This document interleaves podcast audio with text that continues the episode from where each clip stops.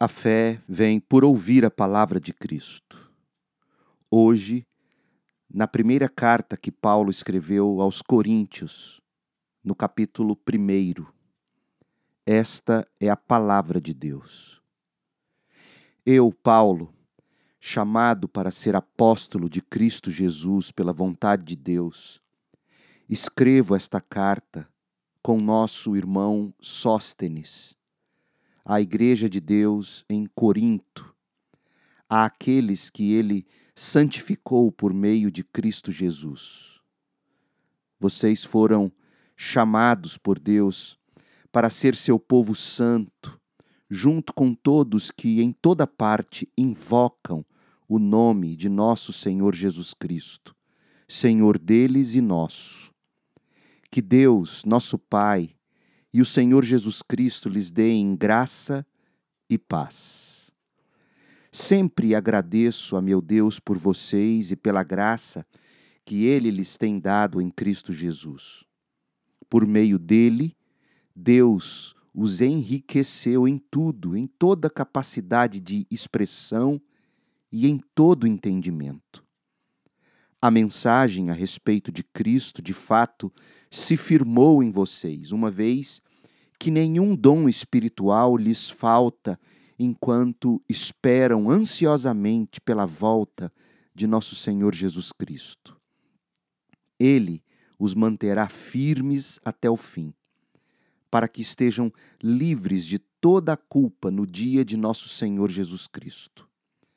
Deus é fiel e ele os convidou a ter comunhão com seu Filho, Jesus Cristo, nosso Senhor. Irmãos, suplico-lhes, em nome de nosso Senhor Jesus Cristo, que vivam em harmonia uns com os outros e ponham fim às divisões entre vocês. Antes, tenham o mesmo parecer, unidos em pensamento e propósito pois alguns membros da família de Chloe me informaram dos desentendimentos entre vocês, meus irmãos.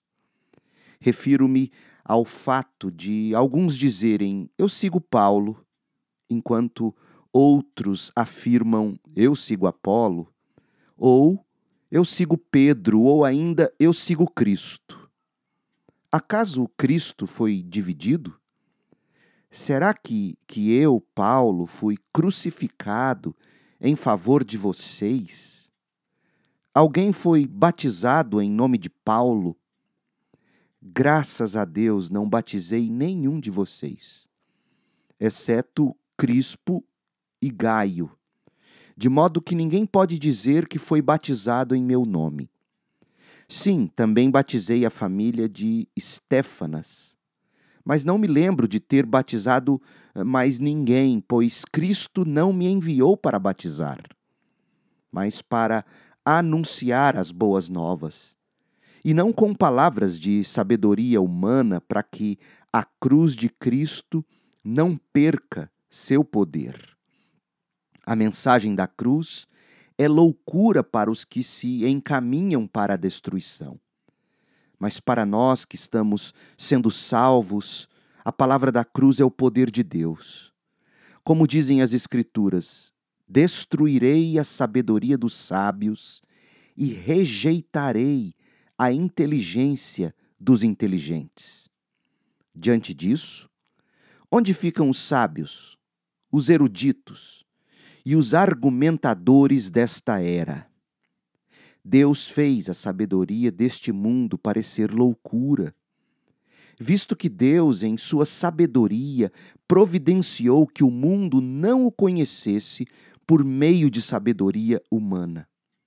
Usou a loucura de nossa pregação para salvar os que creem. Pois os judeus pedem sinais e os gentios buscam sabedoria. Assim, quando pregamos que o Cristo foi crucificado, os judeus se ofendem e os gentios dizem que é tolice. Mas para os que foram chamados para a salvação, tanto judeus como gentios, Cristo é o poder de Deus e a sabedoria de Deus. Pois A loucura de Deus é mais sábia que a sabedoria humana, e a fraqueza de Deus é mais forte que a força humana. Lembrem-se, irmãos, de que poucos de vocês eram sábios aos olhos do mundo, ou poderosos ou ricos quando foram chamados. Pelo contrário, Deus escolheu as coisas que o mundo considera loucura para envergonhar os sábios, assim como escolheu as coisas fracas para envergonhar os poderosos.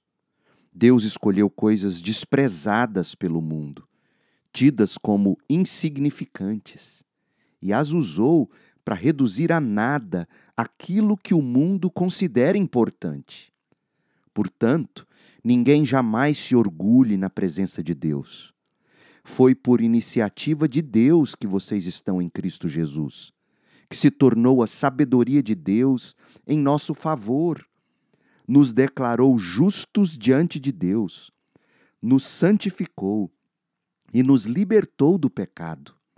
Portanto, como dizem as Escrituras, quem quiser orgulhar-se, orgulhe-se somente no Senhor.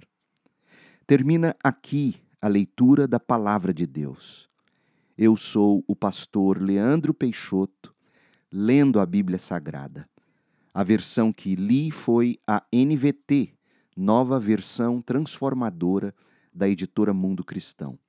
Para mais conteúdo bíblico, acesse o site da Segunda Igreja Batista em Goiânia, cibgoiania.org. E o nosso canal no YouTube é só buscar Pastor Leandro B. Peixoto.